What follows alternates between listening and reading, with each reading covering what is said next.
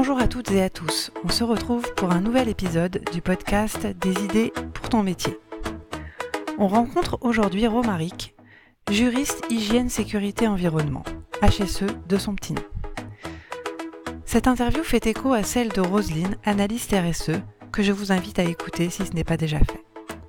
Là où Roselyne accompagne ses clients pour améliorer leur performance environnementale, Romaric les accompagne dans la bonne application des lois. Bonjour Romaric. Bonjour. Alors avant de parler de ton métier, est-ce que tu peux nous dire quelques mots sur toi? Avec plaisir. Alors moi c'est Thiago Romaric, euh, j'ai 24 ans et je suis juriste de, formation. Il faut savoir que je suis de nationalité togolaise et je suis arrivé en France pour mes études en, en 2019. Donc actuellement j'occupe un poste de juriste hygiène, sécurité, environnement. Et quand tu étais ado, est-ce que tu avais euh, déjà des envies de métier? Quand j'étais au collège et même encore jusqu'au lycée, je voulais plutôt faire des études d'économie. Malheureusement, j'étais pas vraiment très bon dans tout ce qui était mathématiques. Donc, très vite, euh, je me suis plutôt pris de passion pour tout ce qui était littérature. Et c'est comme ça que, logiquement, à la fin de, quand j'ai obtenu mon bac, je me suis tourné vers des études en droit. Ça marche. Alors, tu es juriste. Déjà, qu'est-ce que c'est que ce mot? Qu'est-ce que c'est juriste? Pour faire tout simplement, un juriste, c'est quelqu'un qui est dans une entreprise euh, le garant du, du respect ou de la bonne application des tests de loi. Donc vraiment, c'est quelqu'un qui est là pour accompagner son entreprise dans la conformité. Et donc, toi, euh, donc tu es juriste. Euh, sur quel sujet tu interviens? Est-ce que tu es juriste de manière générale ou est-ce que quand on est juriste, on est spécialisé sur certains sujets Il y a certains qui sont juristes généralistes, donc ils touchent à plusieurs sujets.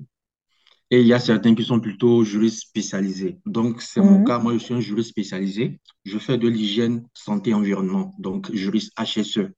Donc, en fait, c'est un poste sur lequel euh, nous accompagnons des industriels dans le respect de la réglementation en matière de droit de l'environnement, d'hygiène au travail, de sécurité des travailleurs et de droit de l'énergie. D'accord, c'est des sujets qui sont hyper intéressants.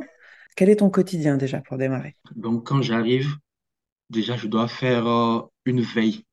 Donc en fait, nous avons des sites officiels, dont les sites de différents ministères sur lesquels nous devons nous rendre pour voir en fait est-ce qu'il y a de nouveaux tests qui intéressent nos clients et qui vont bientôt rentrer en application ou voir s'il y a des projets de loi. Et si ces tests intéressent nos clients, donc nous allons les récolter et nous allons les envoyer à notre responsable, on l'appelle gestionnaire de veille.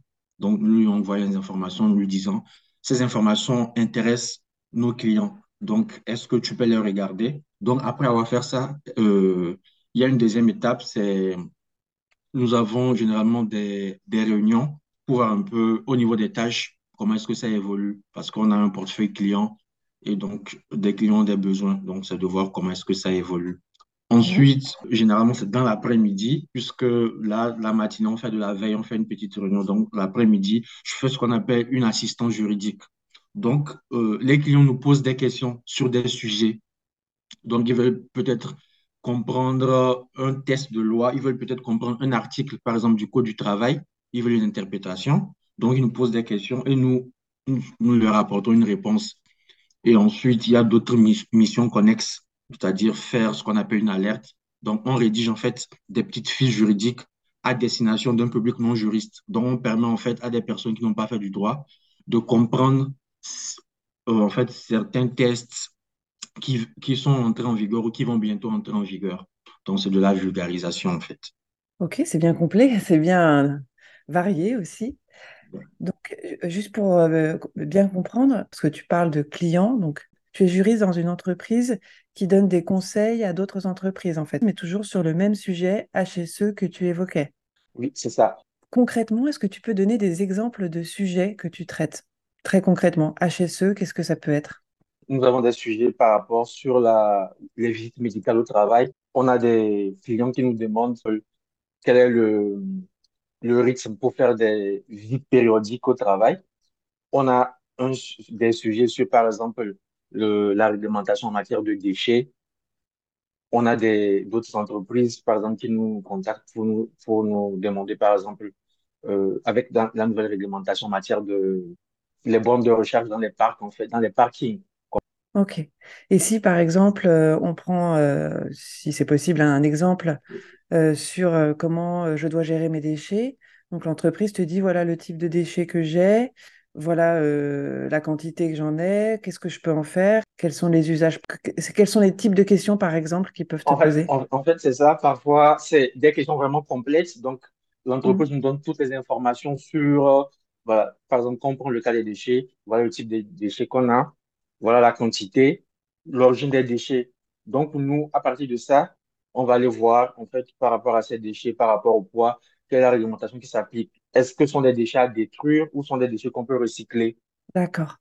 J'avoue que Parfois, c'est pas évident parce que tu te retrouves face à des termes parfois techniques. Le client, il a un profil technique, donc il te pose sa question de façon technique. Oui. Donc, parfois, on est obligé de revenir vers eux Mhm. pour mieux comprendre la question, pour que nous puissions leur apporter la réponse juridique. Parfois, c'est vraiment pas Ouais. évident. Oui, j'imagine. Autant de, autant de problématiques que d'entreprises et d'activités. Donc, euh, c'est- c'est ça. Mais c'est peut-être ça justement qui fait la richesse de ton métier. Qu'est-ce qui te plaît dans ton métier? C'est vraiment, déjà, on a plusieurs types de, de, de clients, dont sont des, des industriels la plupart du temps. Oui. Donc, en fait, c'est vraiment de voir la diversité des activités que ces entreprises mènent. C'est de voir aussi la diversité de la réglementation qui peut être applicable à une seule entreprise. Et bah, c'est de voir, en fait, comment est-ce qu'on organise ça pour que bah, le client puisse, en fait, avoir ces tests de façon aisée à son niveau pour qu'il puisse les appliquer un peu plus facilement. Parce que s'il n'est pas conforme à la réglementation, en cas de contrôle administratif, bon, ça veut dire que nous, on aura mal fait notre travail. Voilà. Une petite pression. C'est ça. Avec,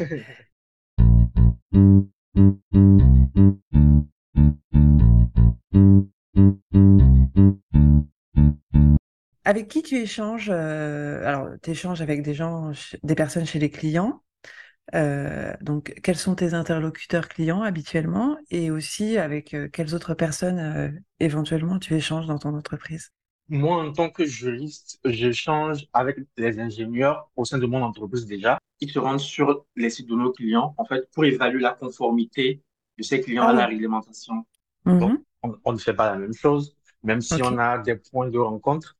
Donc, déjà, j'échange avec eux parce que lorsque nous, les juristes, on fait des visites sur des sites, on crée parfois pour des clients ce qu'on appelle des référentiels.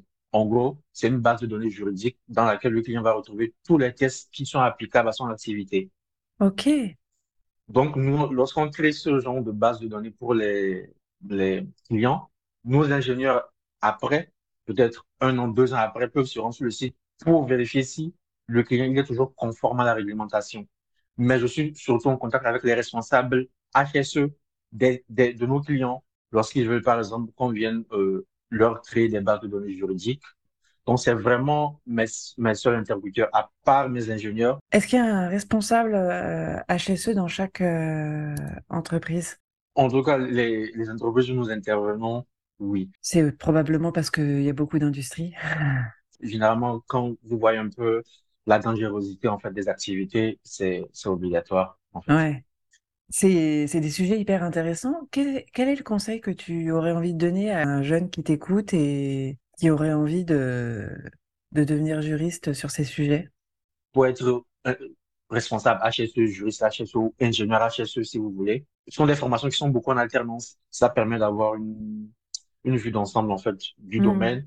Ça permet d'être vraiment intégré dans la pratique parce que ce genre de métier, les faire de façon théorique, j'avoue que c'est un peu compliqué. C'est vraiment d'aimer la recherche aussi dans, dans ce domaine-là parce que on ne oui. pourra pas maîtriser tous les sujets en fait. Si t'aimes pas lire, c'est sûr, c'est pas le bon Ah métier. ouais, c'est parce que par, moi par exemple parfois dans, je passe des journées où je réponds à une seule question d'un client, donc il faut aller Ah dans le code et parfois le code honnêtement voilà, c'est pas vraiment bien écrit oui. et il faut interpréter parce que c'est Le vraiment ça le code, problème. la Le code, loi, pas le code euh, informatique. Mais c'est un peu le même type de recherche, j'ai l'impression. c'est ça, c'est ça. Donc c'est D'accord. ouais.